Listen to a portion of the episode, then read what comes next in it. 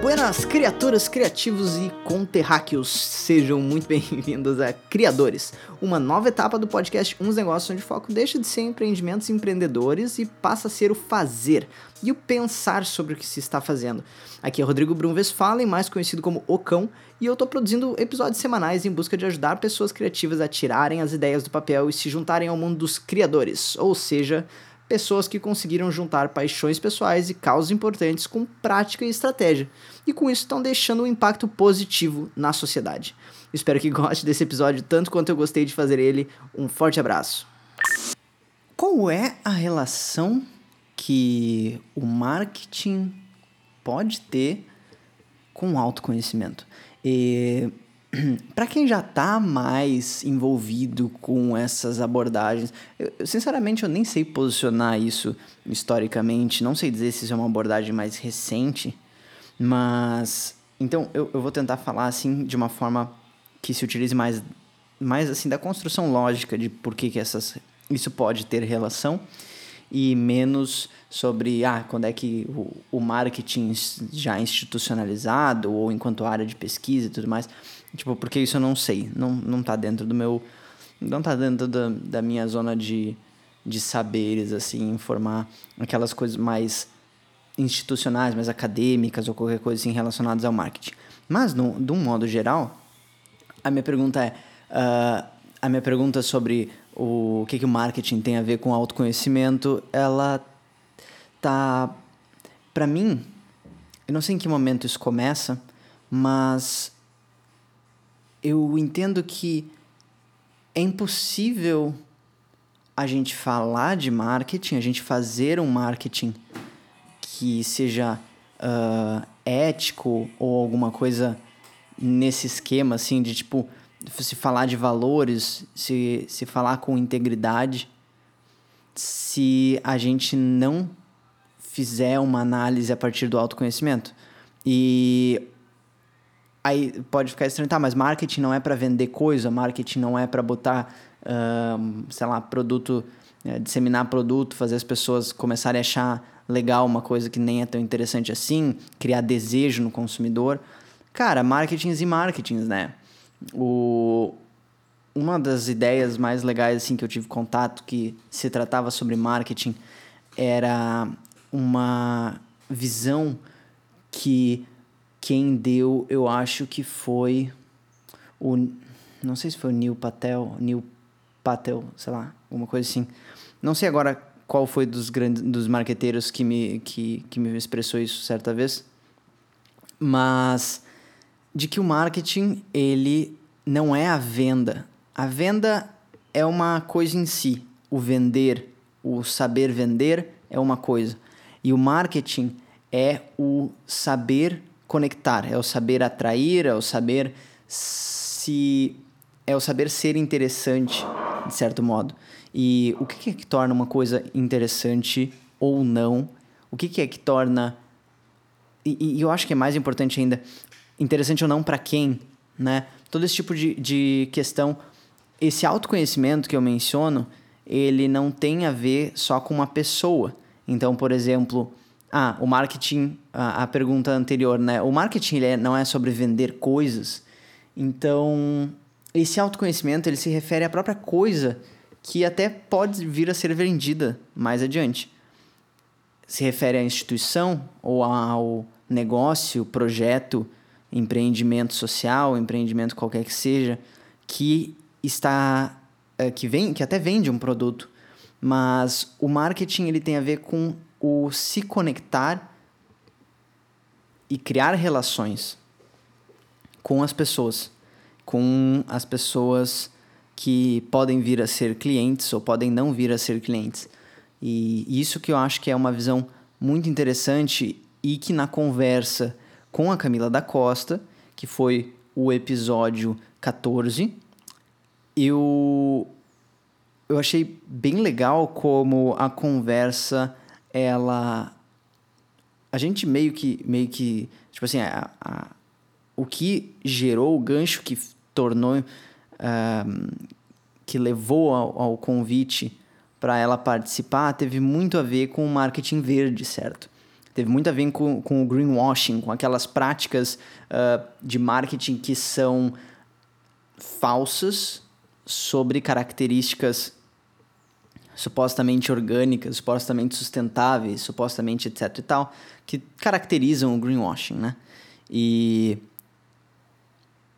eu achei muito legal como a nossa conversa começa numa outra direção. A gente, a, a, o, o papo ele anda, eu posso chutar que metade da entrevista, uh, que foi uma entrevista longa até, foi só sobre autoconhecimento, sobre se entender, sobre uh, que em, os trajetos que se vai seguir, saber como atuar, não ter vergonha da própria história, mesmo que não siga uma linha, uh, mesmo que não siga, por exemplo, numa mesma carreira, se vai fazer transição de carreira em diversos momentos, se vai alterar a área de estudo. Uh, e esse é o autoconhecimento em um outro de uma outra natureza, né? A gente pode inicialmente falar de um autoconhecimento a nível pessoal e depois a gente pode falar de um autoconhecimento enquanto organização, enquanto grupo de pessoas e depois um autoconhecimento enquanto rede de colaboradores num aspecto mais amplo ou qualquer coisa assim. E é engraçado que o marketing acaba sendo o gatilho, o, o start de algumas jornadas de autoconhecimento que pelo menos eu sei que para mim foi nessa direção. Foi nessa direção porque eu tive o contato primeiro com o marketing para depois começar, depois realmente encontrar o desenvolvimento pessoal e encontrar os conteúdos de que vão auxiliar a gente a ter habilidades de comunicação, habilidades de uh, inteligência emocional, né? de, de regulação, controle, uh, de responsabilidade sobre as, pró as próprias emoções e depois outras habilidades de termos mais executivos mesmo, de análise, de construção de método, de fragmentação de, e combinação, fragmentação de problemas, né? criação, planejamento e execução de projetos. E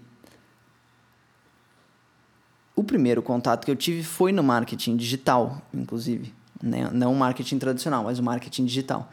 E é louco como o marketing acaba pode ser esse gatilho para vir todo toda essa bagagem humana de um conhecimento sobre o próprio ser humano que vai ver data de 2500 anos atrás com o início da filosofia ou início dos registros, né, que a gente dá origem ali à filosofia de entender e de evoluir enquanto pessoa, de conhecer, de saber. E Eu acho, eu acho muito interessante isso, porque o que, o que é que acaba se descobrindo quando tu vai investigar o marketing?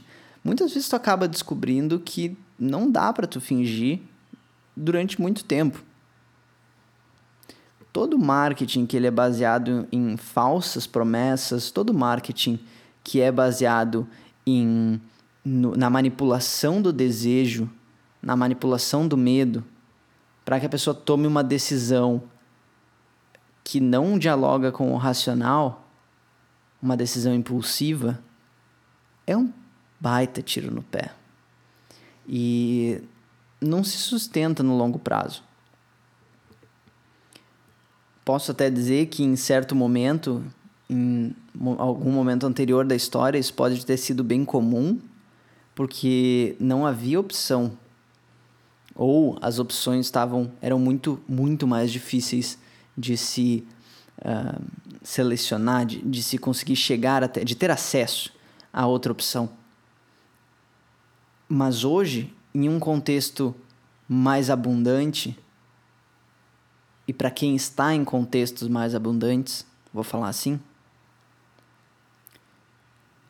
não existe mais essa escassez do acesso a certos um, aquelas coisas que são necessárias, aquelas coisas que nos interessam. Há sempre uma alternativa. E essa alternativa é onde mora a integridade, onde, onde deve onde a gente deve buscar encontrar a integridade. O que, que é essa integridade? Integridade é quando a tua intenção, os teus valores, o teu objetivo, tua meta, teu resultado esperado ou realizado.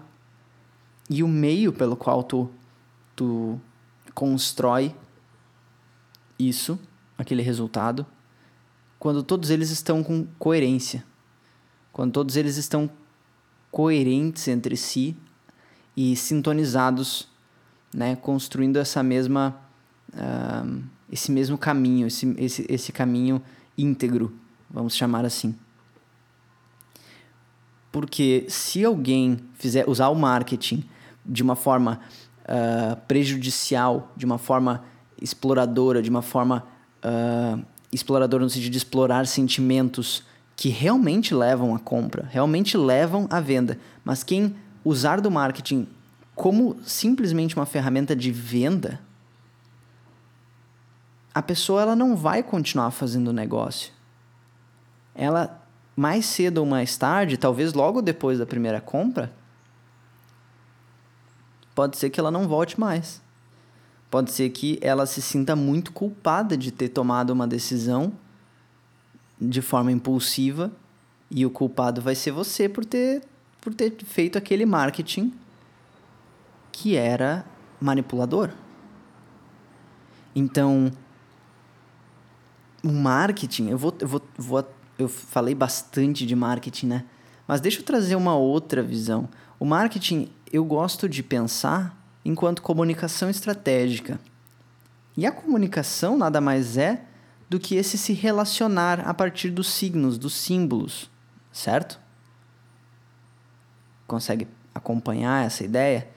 Se o marketing é uma comunicação estratégica e a comunicação é um relacionar-se a partir dos signos e dos símbolos,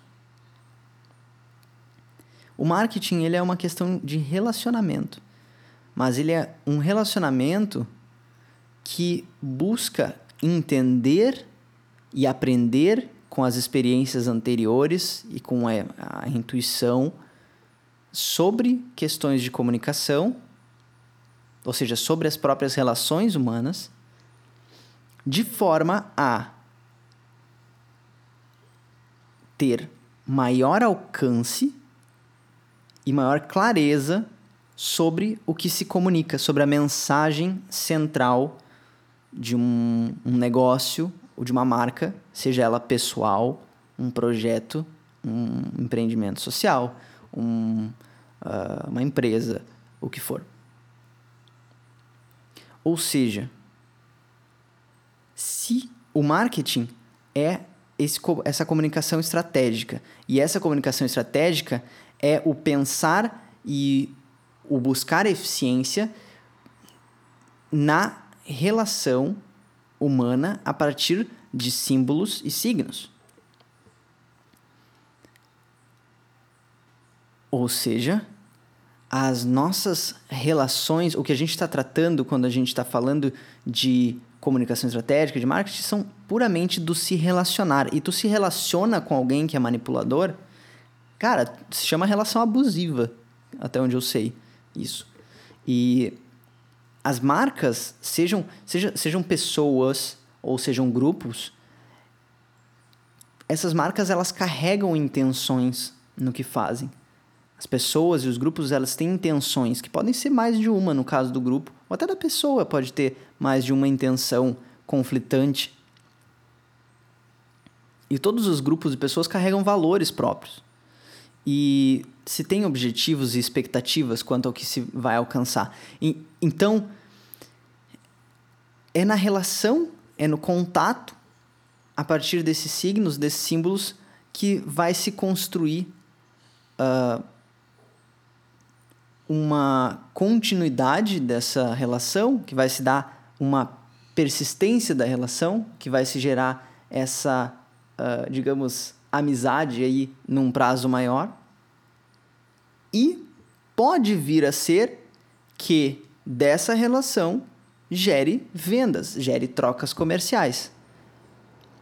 Logo, quando eu penso a comunicação estratégica, e não é só eu, quando muitas pessoas que atuam com marketing pensam a comunicação de um projeto, eu entendo que a forma mais abundante, a forma mais humana, a forma mais ética de se trabalhar com essa comunicação é tu pensar em termos de se relacionar, de ser legal, de ajudar, de fornecer algum conteúdo útil, de ser interessante, de uh, ser útil ser legal, entreter, sei lá.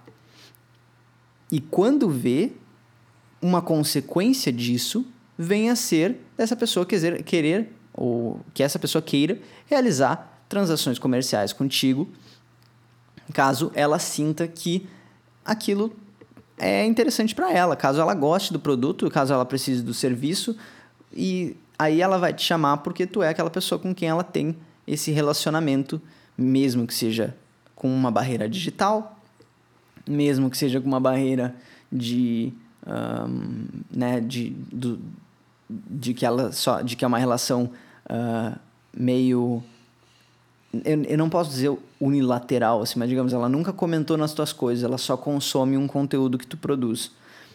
Se torna meio unilateral, por mais que o meio permita o diálogo. Mas mesmo que seja nessas condições, ela, ela sente que ela tem esse. que ela te conhece, ela entende o que, que tu pensa e tudo mais. E aí que vem a. aí que todos os pontos se conectam. Porque se tu não tiver clareza sobre a tua intenção, sobre o teu objetivo, sobre os teus valores, sobre todas essas coisas, seja enquanto pessoa, seja enquanto grupo, tu não tem como comunicar de forma eficiente, tu não tem como comunicar de forma efetiva para que toda, toda peça de comunicação que tu vá lançando seja um impulso a mais na mensagem, Tu pode inclusive nem ter uma mensagem para passar, nem ter o que dizer, se tu não tem a clareza sobre esses aspectos. E aí, qual, o que que se torna essa relação com, a, com o outro, com a outra pessoa, quando tu tem um projeto que tem um viés econômico, quando tu não tem nenhum nenhuma intenção de ajudar, tu não tem nenhuma intenção de ser útil, tu não tem nenhuma intenção de entreter, tu não tem nenhuma intenção de, uma, de passar alguma mensagem, por que, que tu vai estar tá fazendo o que tu está fazendo? Não é que essa intenção não exista, mas essa não ter a clareza sobre a intenção significa que aquela outra aquela pessoa que vai estar tá do outro lado também não vai entender a tua intenção e vai suspeitar. Quando a gente não sabe o que uma outra pessoa está se por que, que a outra pessoa está fazendo o que ela está fazendo? Por que, que ela está se comportando do jeito que ela está fazendo? E esse comportamento não, não nos diz, não, não nos passa uma mensagem clara da intenção dessa pessoa, a gente suspeita, né? A gente fica espiado. E eu acho que é aí que mora toda essa, essa sacada da conversa que foi. Um, dessa conversa que foi com a Camila, uh, com a Camila da Costa, né? Na, no episódio, dois episódios atrás. Que tu só pode fazer essa conexão, essa relação, esse marketing, essa comunicação estratégica de uma forma íntegra, com valores, de uma forma ética, se tu estiver utilizando da estratégia para aumentar o alcance e aumentar a clareza do que você comunica enquanto sua mensagem central, ou coisa assim. E aqui eu chamo mensagem central. Ó, o gato espirrando. Saúde, Murci. e aqui eu chamo de mensagem central, o, que, é um, que é um termo que eu uso no, né, na, no MESCOM, na metodologia uh, de comunicação que, que eu estruturei. Mas é uma forma, é, um, é só um, um jeito de, uh, de ver, essa, de pensar essas uh, coisas que são naturais da comunicação e dos, dos signos que a gente já interpreta, mas que para a gente poder pensar um pouco mais, para a gente poder verificar se está funcionando, se está sendo claro, se está gerando o impacto que a gente deseja, a gente precisa analisar, né? A gente precisa segmentar, a gente precisa separar em pedaços, em fragmentos, que torne todo esse processo mais pedagógico e que torne mais fácil da gente assimilar e da gente modificar caso alguma coisa não esteja funcionando direito. Aí se dá a comunicação estratégica, aí vem o, o método estratégico de comunicação, o MESCOM, e... Um, eu acho que uma das coisas mais legais de ter feito, de ter passado por esse processo do MESCOM para o meu próprio projeto foi ver todas essas mudanças que aconteceram nos últimos dias aí. E foi bastante coisa, mas é impressionante como parece que as coisas agora elas estão todas com a energia direcionada para o mesmo para o mesmo norte, digamos. Enquanto antes, enquanto não não estava tão claro, tão estruturado, não tinha um plano de ação que, lembrando, não é feito para dar certo, mas ele é feito para ser para ser um guia, né, de para onde ir, uma ter uma ideia, uma ideia no sentido é realmente uma coisa ideal para se seguir. Eu consigo olhar para o meu perfil, eu consigo olhar para os meus conteúdos, eu consigo olhar para o que falta sair de conteúdo e ver como tudo está conectado, tudo está reforçando uma mensagem central, um, uma, uma coerência central, que é exatamente aquela que eu sinto que condiz comigo e com o que eu quero, com a minha intenção. Porque antes eu olhava e eu via tudo disperso, eu via tudo meio solto. E é esse trabalho de pensar bem uh, a si, pensar bem aos. Uh, ao, ao, é se conhecer, esse autoconhecimento que acaba gerando no processo do entender-se uma consequência de uma comunicação extremamente eficiente, uma comunicação extremamente humana, uma, uma comunicação que conecta, né? É, não tem muito não tem muito mais mistério em torno da comunicação a partir do momento em que tu não está tendo que mentir, manipular, uh, usar de táticas e artimanhas e o que quer que seja para convencer ninguém de nada.